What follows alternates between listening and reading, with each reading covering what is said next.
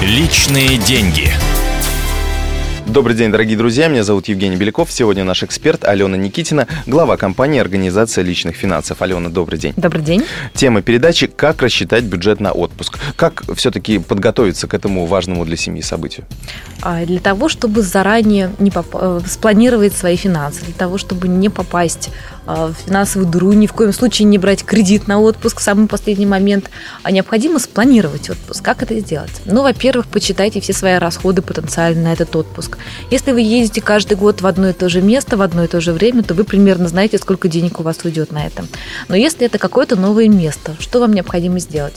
Ну, во-первых, прикинуть стоимость тура. Если вы поедете по туру, посмотреть, э, сколько тратили примерно э, в это же время э, другие люди, может быть, в предыдущем году.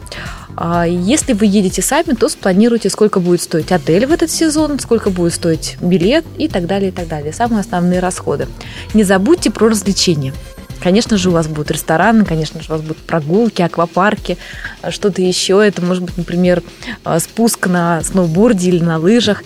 И не забудьте э, заложить какой-то небольшой запасик, резерв. То есть, возможно, ваши э, запланированные реальные цифры будут отличаться. Лучше спланировать запасом хотя бы процентов на 20 побольше для того, чтобы ну, иметь некий такой бонус. Если вы потратите меньше, то отлично, у вас останется какая-то небольшая сумма. Может быть, на конец отпуска сходите еще раз в ресторан.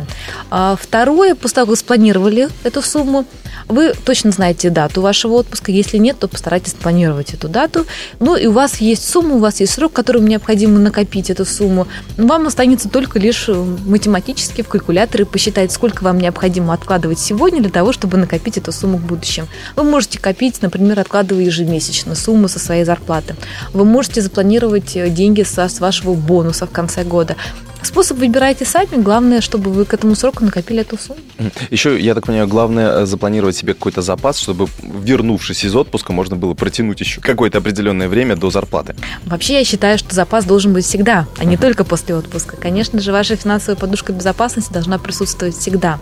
Но если у вас ее нету, то хотя бы приурочите это к дате отпуска, формирование финансового запаса. А почему нельзя э, брать кредит на отпуск? Ведь, в принципе, какая разница, что отдать деньги сейчас, что отдать деньги потом за тот же самый отпуск? Вообще я никогда не советую брать кредит на что-то, что постоянно дешевеет.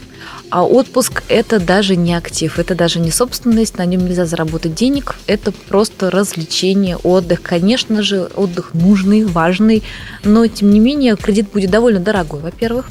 А, будет довольно высокая процентная ставка, она будет аналогом по потребительскому кредиту, потому что в залог нельзя ничего предоставить, никакой собственности.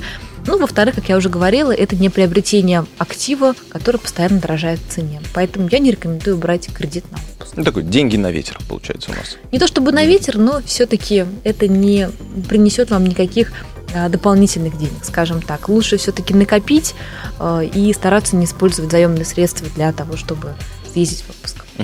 Ясно, спасибо большое. У нас в гостях была Алена Никитина, глава компании «Организация личных финансов». Меня зовут Евгений Беляков. Слушайте программу «Личные деньги» на радио «Комсомольская правда». Личные деньги.